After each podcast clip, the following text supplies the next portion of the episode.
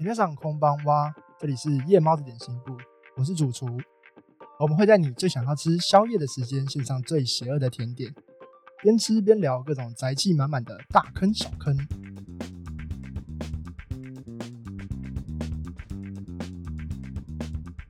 那我们今天邀请到的来宾是仔仔下班中的大酸梅。耶大家好，我是大酸梅。 我们多次在节目中提及到大酸梅，终于邀请到大酸梅来上我们节目哦。啊，真的，因为没有办法，因为夜猫子点心部比较喜欢嘎啦跟花花，所以都邀请他们，没有邀请。就是大家都很忙，终于有机会，大家可以互相有超出时间，然后终于见面，然后他来我们的现场啊，当场可以吃到点心，然后也可以邀请他来，就是录这一集的主题。嗯，我真的觉得主厨非常的厉害，我刚刚故意挖坑给他跳，他完全没有跳下去。我觉得他都特别喜欢嘎啦跟花花，然后嗯，他就不不跳这个坑哎。没有，我们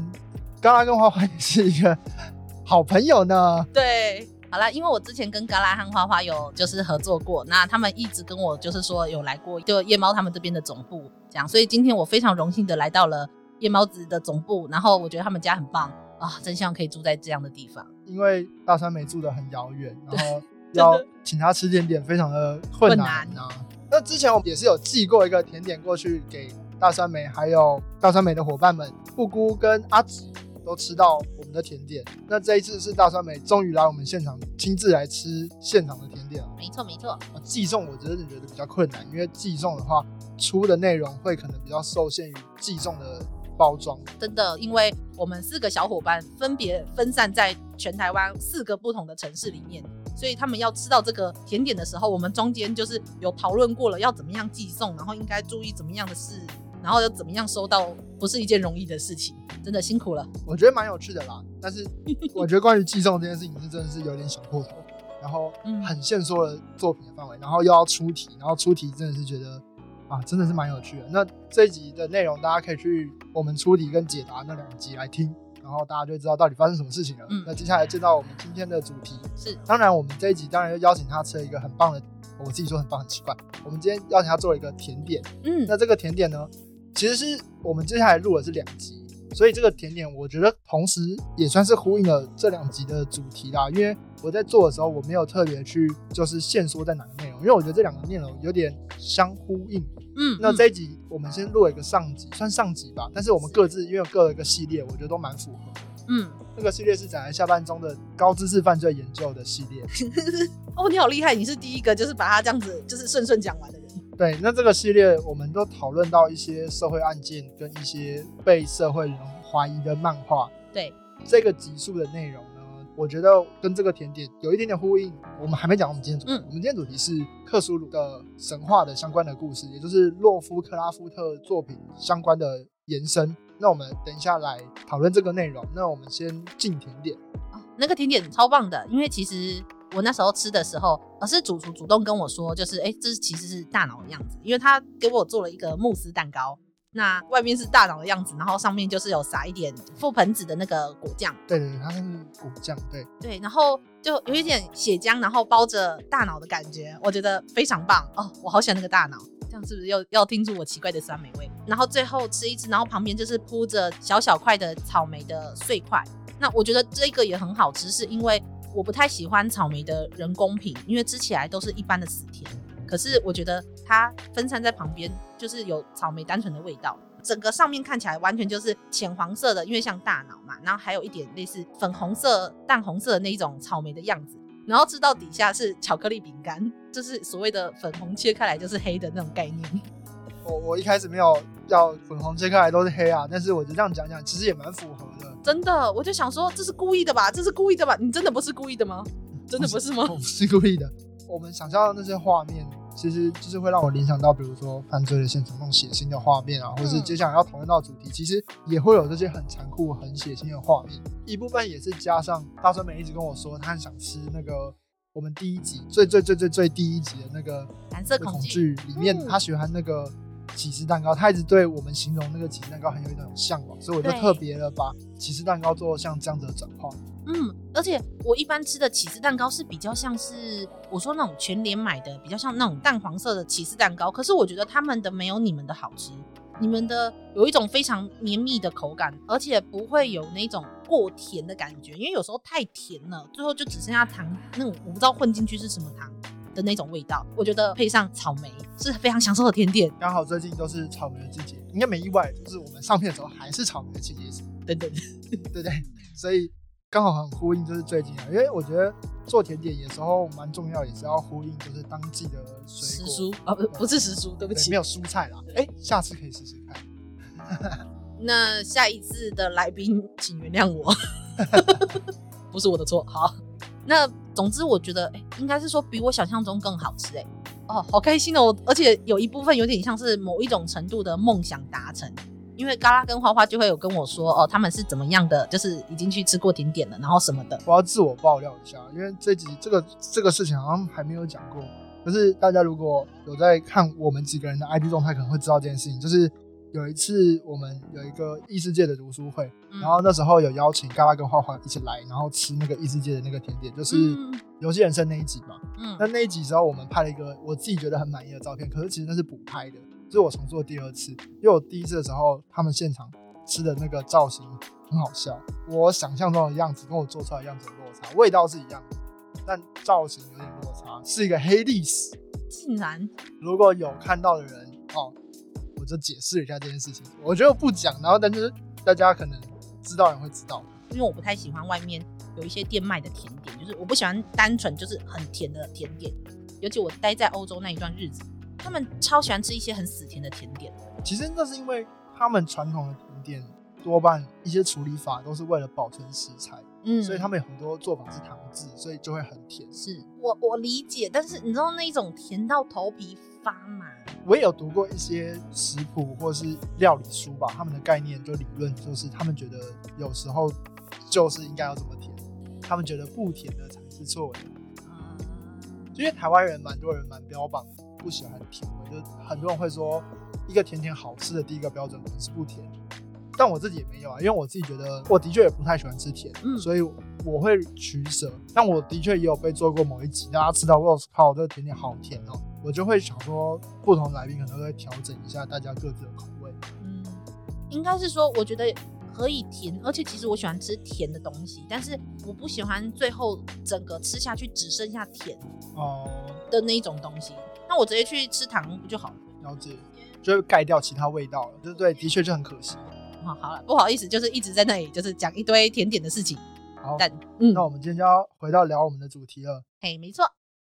我们今天主题是。克苏鲁的相关的作品，嗯，那我觉得克苏鲁相关作品，其实我们之前有做过那个 T R P G 系列的节目，嗯，那这个 T R P G 系列的节目，我们主要环绕的系统都是 C O C，也就是 Call of Cthulhu。那 Call of Cthulhu 这个作品，如果大家对于那个 T R P G 听过那节的话，你们可能还不够了解，就是关于克苏鲁神话相关的事情，嗯。那我觉得我们刚好可以聊一聊，就是关于这个概念的一些作品，嗯，那让大家对这一系列的东西会更有认识，呃，大家未来可以享受我们这一系列的东西，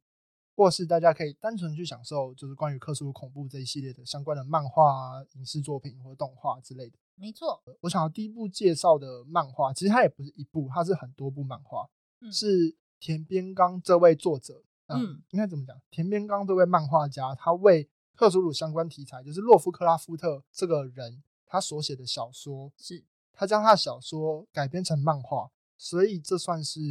呃经典主义，就是你可以先去看那些最原始的经典，对，然后再来触类旁通去看一下有呼应到的主题的作品。如果你没有办法享受那种气氛跟克苏鲁的这种设定的话，一定会完全，我觉得他很吃电波，就是如果你可以 catch 到那个电波的话。你会很享受克苏鲁他这样的概念下面的作品，那无论是什么题材，就是无论它的主题在讲什么，可是你知道，因为它是克苏鲁，所以你会知道怎么样去享受它。可是有一些人可能不太能够接受这种东西，所以嗯，我很多朋友其实不没有那么欣赏克苏鲁的设定，因为他觉得很莫名其妙。好，嗯，我在这边一边讲漫画，然后我就一边稍微提及一下，就是我们关于弱势恐怖或是克苏鲁这个相关的东西。嗯，其实。克苏鲁这个东西，它有点像是一个，算是现代一些流行文化追本溯源之后的一个集结点。嗯，我们现在蛮多我们看的一些影视作品，它其实都有克苏鲁的元素在。可能你追本溯源都才会发现，它只取了元素，它没有取了直接里面的设定。对，那这个东西它的元素是什么？这个元素的概念叫做无名的恐惧。嗯，就是未知的恐惧或无名的恐惧。是这种塑造方式最早可能是来自于他。当然，可能比如说比他更早一点点的小说家，像是爱伦坡。嗯，对，爱伦坡。我之前在我的集数里面也有提到爱伦坡这位小说家。是，那他们都是喜欢创造一种无名的恐惧，让人家对未知这件事情感到害怕，因为未知、无知是人类最原始的恐惧。没错。嗯嗯，非常同意。那洛夫克拉夫特这位小说家，大家可以自己去查，他其实蛮多人做他的一些介绍了。那我们就不要讲述太多的生平，但是他创作的作品就是在于以前的那些哥特式小说，就是大家所熟知的吸血鬼啊、隐形人啊、变身博士啊这些人，他的下一代的那个转接点其实是他。嗯，那往他更之后的，可能就是像史蒂芬金啊这些人，这些人他们都非常喜欢洛夫克拉夫特的作品。嗯，那影响后世的作品，可能就会像是大家所熟知，比如说《异形》。嗯。异形这个东西，它其实就是来自于外星，然后对于未知，然后对于一个就是生命的形态啊，然后变形这些东西更高的存在，然后生命的起源这种东西的探讨，其实是洛夫克拉夫特的故事中一直在探讨的东西。我们如果回到动漫画里面，那大家最熟熟知的应该会是《钢之炼金术师》。嗯。其实《钢之炼金术师》它也是一个沿用了洛夫克拉夫特系统，就是克苏鲁神话系统的一个的概念来去做再创造的。嗯，是我们讲那个《钢之炼金术师》最原始的概念，就是那个真理之门，然后等价交易。是这个东西其实是来自于克苏鲁神话里面的神旨，然后它里面出现的东西。当然，这些神旨都是创造出来的，只是这些概念可能最早的创作者就是这个。洛夫克拉夫特系统跟他后续一些创作者他们延伸出来的这些设定，然后去把它沿用出来的。嗯，如果你们对这个有兴趣，你们可以在网络上找到很多相关联的研究，是真的超多。我们一开始就来先来讲今天的作品。今天的作品先讲田边刚他一些经典的作品，像是《疯狂山脉》，然后像是《魔犬》。像是超越时空之影这些作品，嗯，来自群星的色彩，新之彩的那一部嘛。新之彩这部真的是我我自己最喜欢的是新之彩，嗯，新之彩最近刚好也有电影，内容是一样的，大家也可以看看漫画版是怎么去诠释。那漫画版会更接近他小说的原作的方式。那新之彩这个作品呢，它是在讲，就是有一个算是山中，嗯，密林一个小镇，比较与世隔绝的小镇，然后有一天落下了一颗陨石。然后这颗陨石开始对这个周围的环境啊、呃植物啊、动物啊产生一些异变，然后就像感染，有点像是疾病，但你也不能说是什么，因为它的传递方式你没有办法去理解它。没错。然后开始慢慢的影响到人，然后影响到饮用水啊，所有的一切都有像被污染的感觉。嗯，是。嗯，然后最后影响到他们搬去那个小镇的那一家人，然后他们逐渐的陷入那个。像是被感染，被一个奇怪的毒素，还是一个奇怪的力量感染的。对对对，那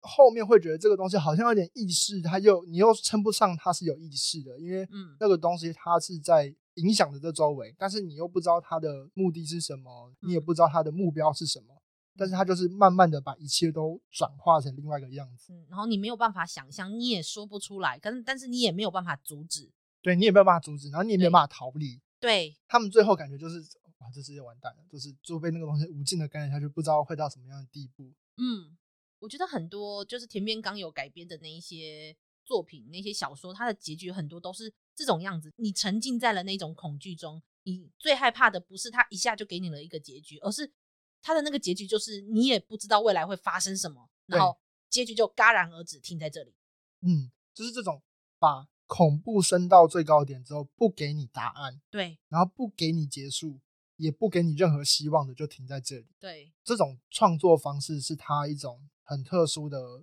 文体吧，因为他们最终就是要在讲绝望这件事情。是，他在讲说，比如说人类在面对更高大的存在的时候，就像是蚂蚁在面对我们，我们杀蚂蚁是没有理由的。嗯，我们觉得蚂蚁可能很有趣，然后可能小孩子在旁边就拿水倒到他们的巢里，然后他们就莫名其妙就死掉了。它就是让人类体验一下这种恐惧，就是很绝望。但是你你没有，你无法撼动它，力量大到他不是故意要来伤害你，但是你就是被他伤害到了，螳臂挡车一样，就是你无以撼动这种这种力量。嗯，而且我觉得最棒的是，最后这种绝望，你当你闭上眼睛，然后就像是看到了这个结局的时候，那个恐惧就会在你的想象力中不断的放大。然后你就觉得越来越恐怖，越来越绝望。就算这个小说没有给你一个明确的结局，它是开放式的，它是开放式的结局。但是你闭上眼睛的时候，你的那个想象的那种恐怖的画面，就会在你的眼皮子底下，就是越放越大，越放越大。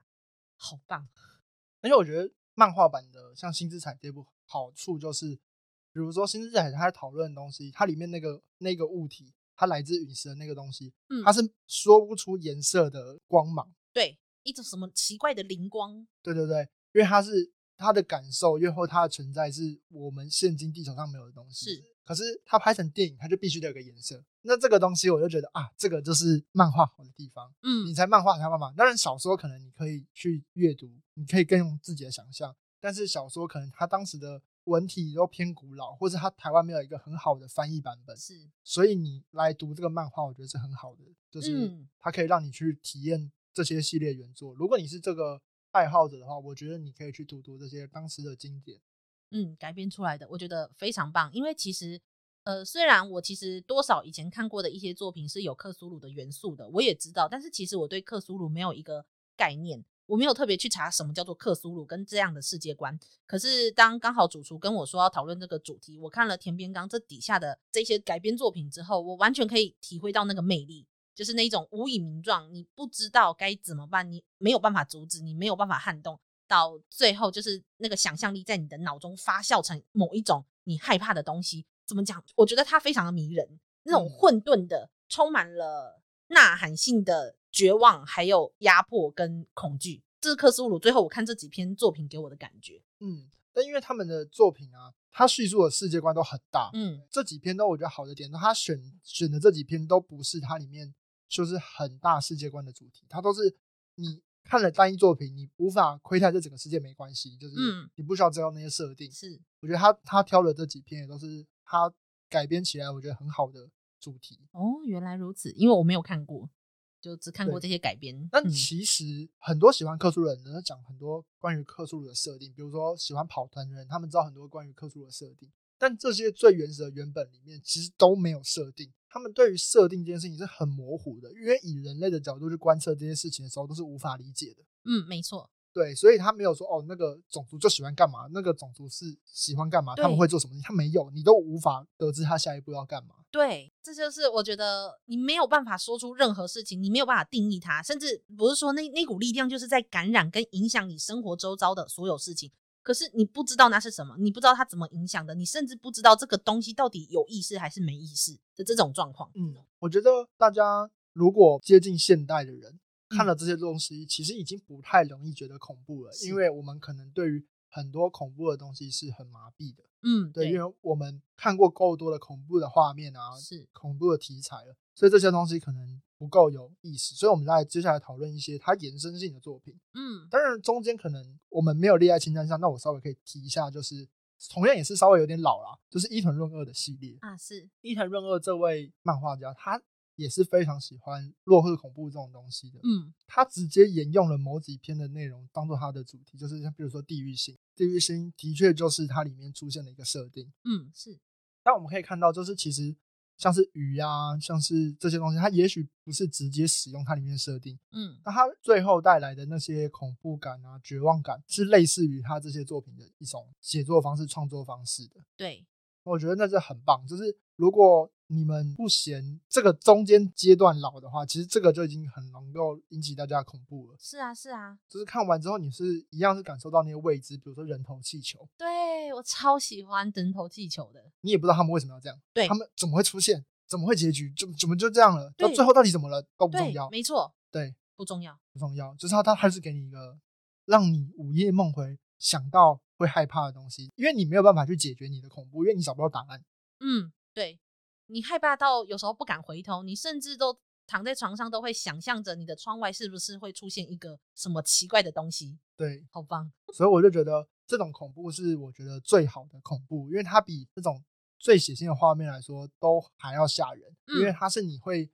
也不是说它刻在你心里，而是它唤醒你人类生物本能的一些恐怖。嗯，没错。然后还有可以提到一个作品，就是我们之前我们两边的节目都讨论过的那个，请倾听死者的声音。嗯，对，是它里面也是用了非常多克苏鲁系列神话的一些内容。那它最后也有一些集数，它也是采用这种形式，就是陷入绝望，然后陷入世界毁灭这样。是是是，但是都被青梅竹马的纯爱给解救了。对。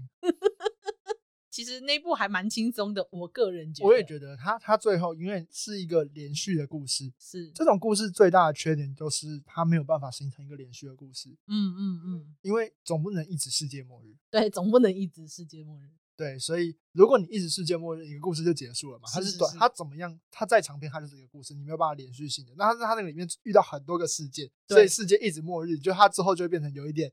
搞笑了。对，就是哦，我知道了，又来了。哦，那总之好了，我真的非常喜欢欣赏这种作品，倾听死者的声音，真的我也很欣赏。而且它就跟田边刚里面一样，那整个画面就是完全就是黑黑暗，就是你可以感受到他想给你的铺陈给你的那种情绪。但是就算他的确是整个是黑暗，仍然可以看出那个田边刚如何去刻画那个细节，因为它里面其实有提到很多什么遗迹啊，或者是奇怪的生物的时候，那个细节都画的非常的精细。哦，我还蛮佩服他这一点的。对，因为那些故事中的角色常常去调查或者是什么传说中的东西，他们去一些科学家。偏偏我们的这个社会，对科学家就是拥有越多、知道越多的人，我们越会尊敬他。是，但在这个故事中，我们对知道越多的人越危险。嗯，对他们越去探究，越是用他们的求知去探究这些事情的时候，他们越容易深陷危险。对。我我那时候在查克苏鲁相关的一些世界观的时候，呃，那个文章是这样讲，他说这个是克苏鲁这个世界观想要带出来的东西。他说，呃，这个世界其实是一个充满残酷、血腥跟异常，不一定血腥，但是是一个异常和猎奇的世界。我们为什么现在人类好像过得好好的，是因为我们就一直待在我们的舒适圈，我们待在我们的角落。但是如果一旦你真心的想要去探究这个世界的真相，或是一个世界的全貌的时候，你知道越多。对一个人的所谓的人类这么渺小的生物的心灵来说，是一个非常庞大的东西，我们是没有办法承受的。所以他说，人类最后会屈就于一个舒适圈，多少是有点类似冥冥之中有点像是想要保护自己。因为一旦我们知道了那些，我们知道了更多，我们只是越接近疯狂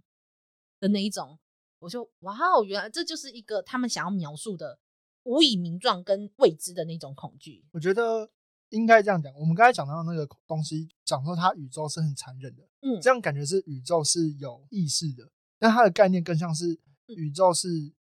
没有规则，然后它无情，它是对它混沌无情。像最近很熟知在科幻圈的一个概念，就是其实也不是最新的啦，哦，但是这个概念就是黑暗森林法则。黑暗森林法则就是在讲说，一群士兵到黑暗森林中，如果你暴露了自己。你就可能会被敌人攻击，因为所有人在那个森林里面不知道自己是敌人还是自己，所以当你听到别人的时候，最有效的手段都是先灭掉对方，因为你无法去知道他在那个当下他是对你有敌意或是没有敌意，那你要自保，就是所有听到声音就是把他干掉。他们用这个方式来形容宇宙，在形容其他的其他宇宙外的生命，说因为宇宙之间都相隔很远，你没有办法去传递讯息。所以，当你发现别的物种，就是灭掉它就对了，因为你不知道这个物种可能几十年后它会不会变得突然变超强。原本它是善良的物种，对你没有威胁的物种，它会突然过了几十世代之后，它变得很邪恶。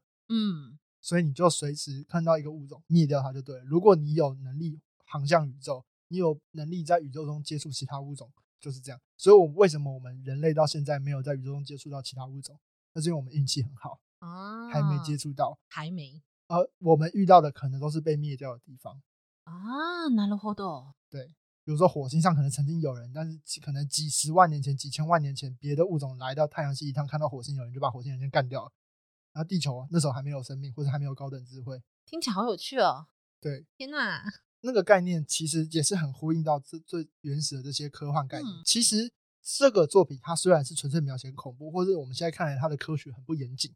但是他最后，他其实是用一个很科学的方法在讨论，嗯，关于恐惧本身的是没错，对，就是一种，如果你是喜欢所谓的恐怖风格，我觉得你只是可能是单纯的喜欢一个感官的刺激。可是我觉得有时候你探讨到为什么会塑造成这样的世界观，跟为什么这样的感官会带给你这些刺激的时候，你去讨论一些恐怖的本质，有时候其实跟很多的其他的主题其实都会有相关联。对，嗯，真的很不错哎。天哪，我是不是应该多看一点克苏鲁的作品呢？其实我们应该是说，我们默默的早就接触到很久了，嗯，只是我们都不知道这些作品是他的延伸作品而已，嗯，对，比如说像我们看的最近很红的，哎，也也也不是最近的，就是《怪奇物语》。之前讲到讲 T R P G 这个东西的时候，我们玩说那些小孩子玩的东西是 T R P G 嘛？是。其实我有一个隐成一含，就是说《怪奇物语》这整个故事啊。它的世界观设定其实也这么有一点点克苏鲁神话的概念，没错，就是对于异世界、异次元更高的无名的那些怪物啊、恐惧啊这些东西。对我，我那时候看《怪奇物语》的时候，我就想说，奇怪的，这明明那个风格感觉很老派，可是我却莫名的觉得很有趣，因为你根本就不会知道到底为什么，为什么他会这么做，为什么那个小男孩会不见，为什么他最后要被会留在那个地方，为什么这个世界跟那个世界会连接起来，而且连接连接在这么奇怪的地方，我们都不知道。嗯。他到最后好像也没有特别去解释这一块，嗯，对，所以我觉得这一点也很棒。这一系列故事中啊，蛮多有时候探讨这些纯粹的恐怖，然后这些纯粹的恐怖啊，在科学上，除了对于这些以外，还比如说身体恐惧啊、肉体恐惧啊、嗯、变形啊、异形啊，对于认知上的这些东西，有时候那个连接感，我觉得他是在用一个，我觉得他是经过哲学上，他先想过这些内容。就是想在探讨恐惧的本身之后，他才去创作出这些作品的。那像是里面有一个像是盾位置恐怖这个故事，或像刚才讨论新之彩，都有那种最后呈现出来被变形啊，被嗯放小暴雷没关系，就是就是被变形的肉体。好，你们可以预料到，就是说你打一个预防针，就是你常常会看到一些被变形的人类或者被变形的肉体。这个故事就让我联想到一部作品，当然你要推荐啦，就是你可能也也联想到，对，是是，你你推荐给我看这部漫画，我就看完之后我想，哦，对，其实这个部分上是连连接到是相关的，就是那个怪医弗兰，对，疯狂怪医弗兰。我觉得如果你要讲的话，我觉得所谓的恐怖，我觉得有一种像是因为我们未知，所以觉得恐怖的时候，有一个是我们我们从来没有想过的一个生物或是物体出现在我们面前，我们觉得那是未知的恐怖。那还有另外一种未知的恐怖，是我们一直以为这个世界或是某一些东西，例如我们的人体，是按照我们的想法去做运转的时候，这个时候你看到它在那里支离破碎，或者是完全呈现不是你认为的那个样子的时候，你也会感受到某一种莫名的猎奇、跟不舒服，还有恐惧。对我觉得这是《疯狂怪医弗兰》里面就是还蛮喜欢玩的一个点，或者是他故意去用一些你知道的东西。可是他往你没有办法预想到的方向去发展的时候，也真的是，嗯，好啦，我非常喜欢他这种莫名的清奇的脑洞，他甚至没有什么特别的剧情可言。那我觉得他有一点蛮有趣的，就是那个主角弗兰，嗯，他在做这些事情的时候，他都是基于一个研究目的，或者他都是基于一个他觉得这样对那些人是好的。没错，没错。但是实际上，那些人可能要得到一个非常悲惨、非常痛苦的结果。对对。就是我说了，就是一个你以为、你认为这个世界我们应该都按照人类的思维去运转的时候，疯狂怪医弗兰里面的这个弗兰，他就是因为他是被创造出来类似机器人或者是一个奇怪的生命体，它里面也没有特别解释它是什么，但是就是一个被天才博士创造出来的生命体，然后他的很多思维都跟所谓的一般正常的人类非常的不一样，也有可能他是。下一个时代的物种，或者是未来的物种，或是未来人类，或是不同次元的思考逻辑的时候，他做出来的行为，他觉得很理所当然，或者他觉得这样是好的，对。但结果都是可能对人类来说是痛苦的。对对，就是这样。就是我觉得这部作品，就是去看看前面一两本，你就会感受到那种那种脑洞，然后还有人体肢解，无论是被分散之后再重组，重组成你不开，你真的觉得很奇怪的形状，还是。他把你重新改造成一个莫名其妙的人体的那种，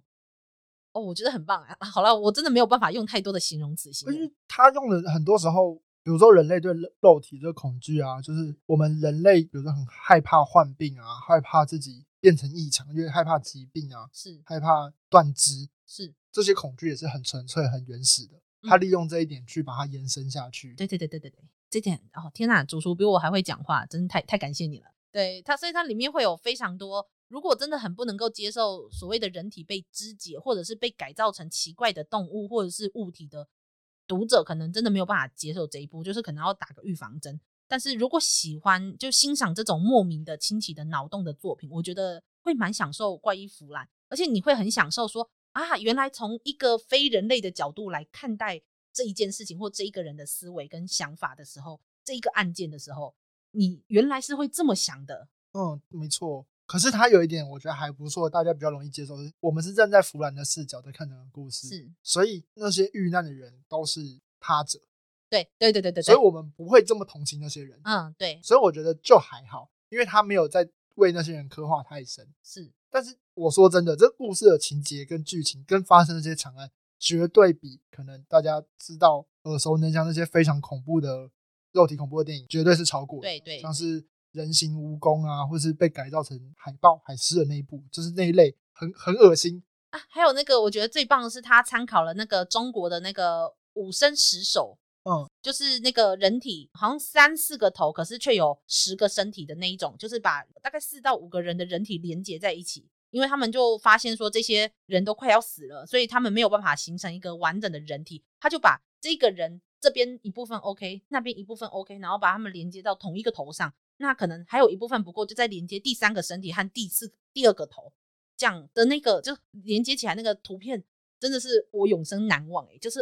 也也有人可以想出这种东西来，只要他的机能还 OK，他就把它串接在一起。对，那个都已经超越人形蜈蚣了。如果你们对人形蜈蚣觉得，可是我就说的人形蜈蚣会恶心，就是人形蜈蚣是真实画面，然后想办法拍出来，所以你们可能会更受不了。我自己是觉得啦，嗯，程度是差不多的。如果你的联想力够好，你觉得你看怪异弗兰的时候，其实是可以感觉到同样的恐惧感的。是，那它又是这样的情节跟这样的故事剧情，又好像。接受我很难说哪一个接受度高啦。对。但如果你听到人形蜈蚣就会怕的话，那你还是看个几页就好。对对对对，就是稍微瞄一下或者看一下人家的评论或想法这样子，可能有几张截图这样就好了。对对对对，真的真的。但是好啦，我个人是蛮喜蛮喜欢的，希望你你还蛮喜欢这部作品。我自己是蛮喜欢 他的他的作品的，就是我看完还蛮有感觉，然后我觉得这部作品蛮有趣的，而且是是是。我们刚刚有提到，就是他的做法，很多时候就是你摸不清楚他的头绪，然后对。你也不知道他为什么要这么做，对你也不知道为什么弗兰会有这个逻辑，你完全不知道。对，我觉得这个是就是他呼应这些弱势恐怖、弱势恐怖的地方。其实，对，如果很熟悉弱势恐怖的话，听到这里你就会知道，哦，我知道哪个物种其实也会做这种事情之类的。你也可以用这种方式去思考，也是蛮有趣的。是是是，对我觉得啊，我觉得这种感觉是一个非常奇特的气氛跟一个味道，就是要欣赏这种味道，我觉得有点困难。好像以我身边的人来说，就比较没有欣赏这种作品，所以像我之前就有跟阿直跟布谷有提过《疯狂怪异弗兰》，但他们就说，嗯，那个是一个我们我们不会看的作品，大概就是这样。我自己觉得蛮有趣的啦，对，我看完我看完也觉得蛮喜欢。对啊，按主厨推我的那一部《行星 Closet》，那部也很有趣，而且就是后来知道为什么要叫《行星 Closet》的时候，就哇哦，我觉得它是故事很扑朔迷离，对。你前面会看不懂到底发生什么事情，其实到后面我也觉得好像看的不是很懂。哎，对我也觉得他没有想要说的很明白。对他就是想要用各式各样的方式告诉你一个异星球上的奇怪的物种、奇怪的人，然后奇怪的穿越，没有规则可言。嗯，然后是在讲两个，最开始是一个少女，然后她在异世界认识了另外少女，她是一个几个可爱少女之间在梦境现实穿越穿梭对异星球的故事，然后当然有遇到一些恐怖的事情。嗯，这个故事非常非常的克苏鲁味，然后如果喜欢克苏鲁但不知道这部作品，也非常推荐各位。对，而且他的画风超就是那种很可爱型的，对，然后就会看着可爱的那个脸，然后突然蹦出了一个奇怪的样子，嗯，奇怪的怪物，奇怪的生物。我觉得这这个东西，你看完之后，可能我自己看完，我还是不是很懂它到底到底发生什么事。没错，而且感觉其实没有解决掉。对。他们好像努力做了什么，那感觉就是我我我都会觉得，其实超多地方就是感觉一定不对劲，不对，就是你超多疏漏的啦。对，他们解决方式，因为他们是小朋友，是他们只能尽他们所能，然后想办法逃离。对，然后他们用他们尽他们所能想出来的那个道理，我都觉得说，呃，这根本不能够说是一个奇怪的道理，而且没有逻辑耶。哎，他们自圆其说，他们觉得自己就是这样子可以解决。对，但是事情也正如他们发展，想办法解决掉了。但是其实你可以感受到，他们只是用他们的方式解决了某个部分他们表面上的问题。对，就是那根本就是冰山一角，你根本后面还有一大堆问题要怎么解决，你都不知道，我也想不出来，然后主角们也想不出来，但是好像也只能继续想下去或继续做下去，但是我们也不知道怎么做，